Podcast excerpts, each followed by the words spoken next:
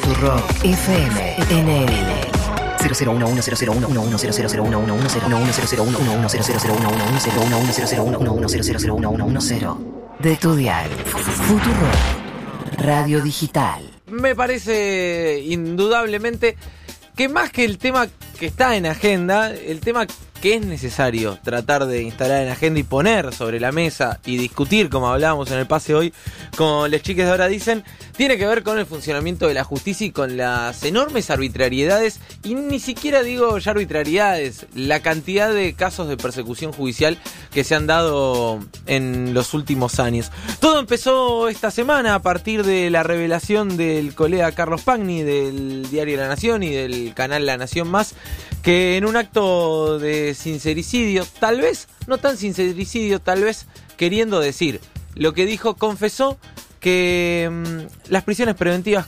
comenzaron porque la presión mediática era insalvable. Mira. ¿Por qué los jueces de Comodoro Pi empezaron a hacer un uso indiscriminado y probablemente violatorio de determinadas garantías de la prisión preventiva, porque el diario La Nación un domingo estuvo por publicar la foto de todos los jueces federales de Comodoro Pi diciendo estos también son responsables de la impunidad del kirchnerismo. Y varios jueces dijeron tenemos que desplazar esa tapa con otra noticia, lo preso a Ricardo Jaime. Y así terminó Jaime preso. Y la presión de la opinión pública y de la prensa para que hubiera algún castigo respecto de la impunidad del kirchnerismo es lo que hizo que, contrafóbicamente, sobreactuaran los jueces las prisiones preventivas que ahora vemos en muchos casos como aberrantes. Bueno, ahí está, con absoluta naturalidad, de un periodista importantísimo de, del Grupo La Nación, eh, refiriéndose a, bueno, empezaron las prisiones preventivas porque íbamos a sacar una tapa con la foto de los 12 jueces de Comodoro Pi, eh, alegando que eran los responsables de la impunidad. Es importante entender cómo funcionaba esto, por sobre todas las cosas, para entender que necesitamos dar esta discusión y que, como decía Steffi en el pase, nadie está seguro con un poder judicial que funciona de esta forma.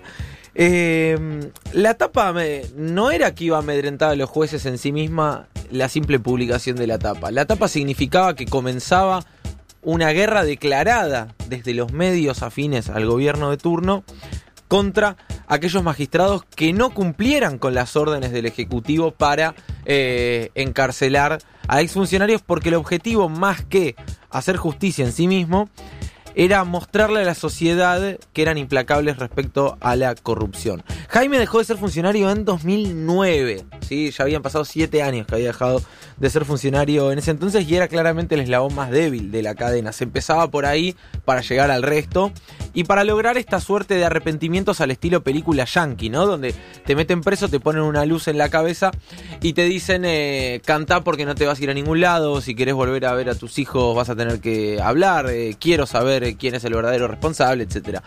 Lo cierto es que eh, nada de esto hubiera sucedido sin las tres patas, digamos, sin la pata mediática de esto. Es muy importante destacar que los medios de comunicación cumplieron un rol fundamental. Imagínense si todos los medios de comunicación se hubieran comportado como deberían comportarse, como puente comunicacional con la sociedad y le hubieran dicho a la sociedad, che, esto no está bien. Porque por más que Jaime pueda llegar a ser un corrupto, por más que Debido pueda llegar a ser un corrupto, por más que eh, Barata pueda llegar a ser un corrupto, digo, ponle el nombre que quieras, no importa. Lo importante es que haya un debido proceso, lo importante es que lleguen a juicios orales y lo importante es que se demuestre su culpabilidad, no que ellos tengan que demostrar su inocencia. Porque si rompemos la regla de juego, perdemos todos. Eso es lo que deberían haber dicho los medios de comunicación frente a las detenciones arbitrarias. Y lejos de hacer eso, lo que hicieron los medios de comunicación fue justificarlas, fue allanar el terreno al Ejecutivo para que a la vez presionara al Poder Judicial y el Poder Judicial automáticamente lo primero que hiciera fue lo que hizo, ceder ante las presiones y encarcelar gente. No tuvieron ni siquiera la decencia de renunciar y de decir, bueno, yo no tengo, yo no tengo el coraje suficiente para eh, negarme a cumplir con las órdenes del Ejecutivo, me voy. No, ni siquiera hicieron eso. ¿Por qué? Porque sabían que esto iba a pasar. Y sabían que el costo era nulo. O pensaron que el costo era nulo y el objetivo de charlar esto también es eso, ¿no? Que el costo no sea nulo. Y vos mirás, bueno, pero los jueces, esos son los jueces de instrucción, la Cámara que hizo. No, la Cámara hizo lo mismo. ¿Por qué? Porque los medios hacían lo mismo. Recuerden cuando, por ejemplo, liberan a Cristóbal López y a Fabián de Sousa. La Cámara lo libera diciendo, che, no tiene sentido en una causa por supuesta evasión tributaria que digas que las dos personas tienen que estar presas porque pueden entorpecer la causa, que tienen que estar presas preventivamente mientras dura el, el periodo de instrucción. Es realmente ridículo. ¿Y a los camaristas qué les hicieron? De los medios de comunicación salían a decir Fara y Ballesteros, Fara y Ballesteros, Fara y Ballesteros, así hasta que se fueron. Hasta que el gobierno operó claramente, se fueron, a uno lo mandaron a una cámara, no sé, en San Martín, en no sé dónde, al, al otro lo hicieron renunciar. Y pasó como si nada. Y, eh, y lo más increíble de todo es que ahora resulta que este es el gobierno que intenta perseguir a la justicia. A mí me parece más bien todo lo contrario. Me gustaría ver que el gobierno tiene una decisión verdadera de profundizar todo esto que estuvo ocurriendo, porque la verdad es que nadie tiene garantías de nada, ni este gobierno, ni el próximo, ni el otro. Y yo no quiero este Poder Judicial, no, no me interesa negociar que en vez de 12 sean 50 los jueces federales, porque lo mismo, si tampoco digo que sean los 12 como oro pilos corruptibles, pero los que han cometido arbitrariedades, los que han cedido ante las tapas de los diarios, los que han jugado con el poder mediático y con el poder político de turno, indudablemente tienen que pagar con un proceso, sin prisiones preventivas, pero la verdad es que me parece que hay que poner sobre la mesa esto, porque dejarlo pasar significa que nada va a cambiar. Eh, y yo no quiero que nada cambie. Y me gustaría que el gobierno entienda que tiene una oportunidad histórica de corregir esto. Y lo está haciendo en buena parte, porque la verdad es que está depurando a los servicios de inteligencia, está intentando institucionalizar la Agencia Federal de Inteligencia, les está prohibiendo la participación en causas federales.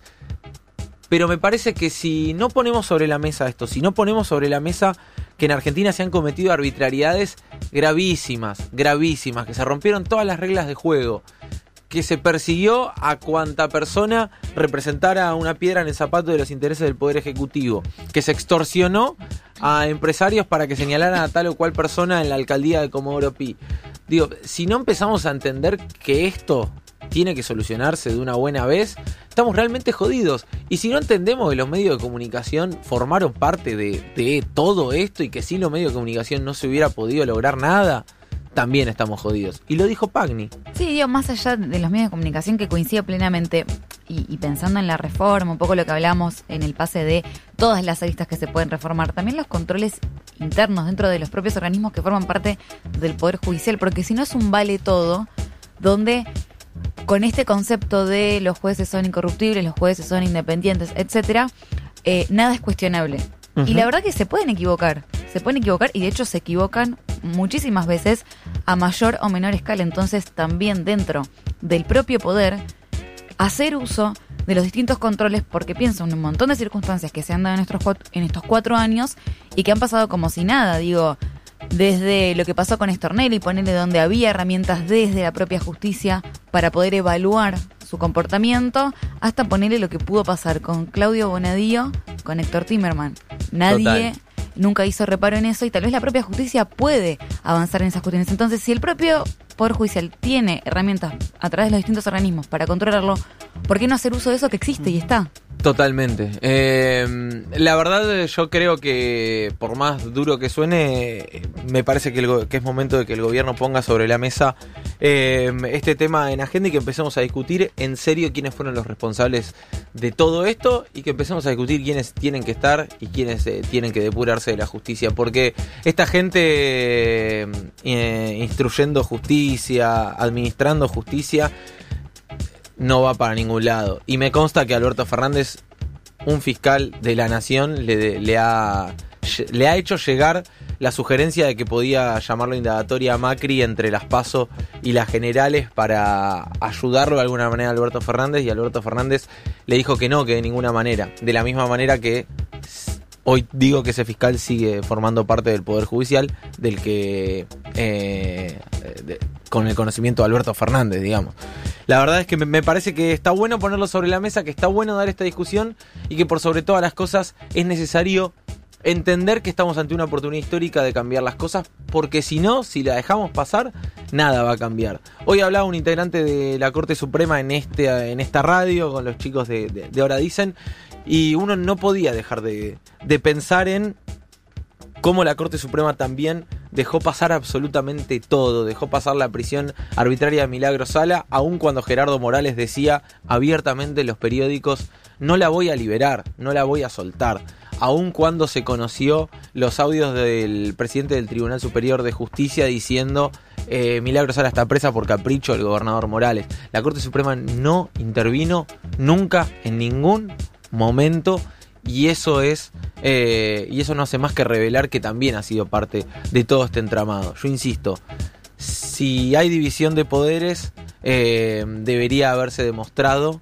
que los poderes funcionaban y debería haberse cortado en algún momento el hilo. Y si el hilo no se cortó en ningún momento es porque todos los poderes estuvieron de acuerdo en realizar esa persecución y me parece que alguien tiene que responder por estas persecuciones y estas enormes arbitrariedades que ha tenido la justicia en los últimos años, indudablemente.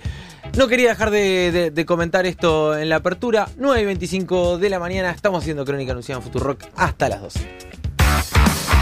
El tiempo y las definiciones más importantes de la mañana están en Crónica Anunciada. Juana Morín y Rocío Criado. Futuro.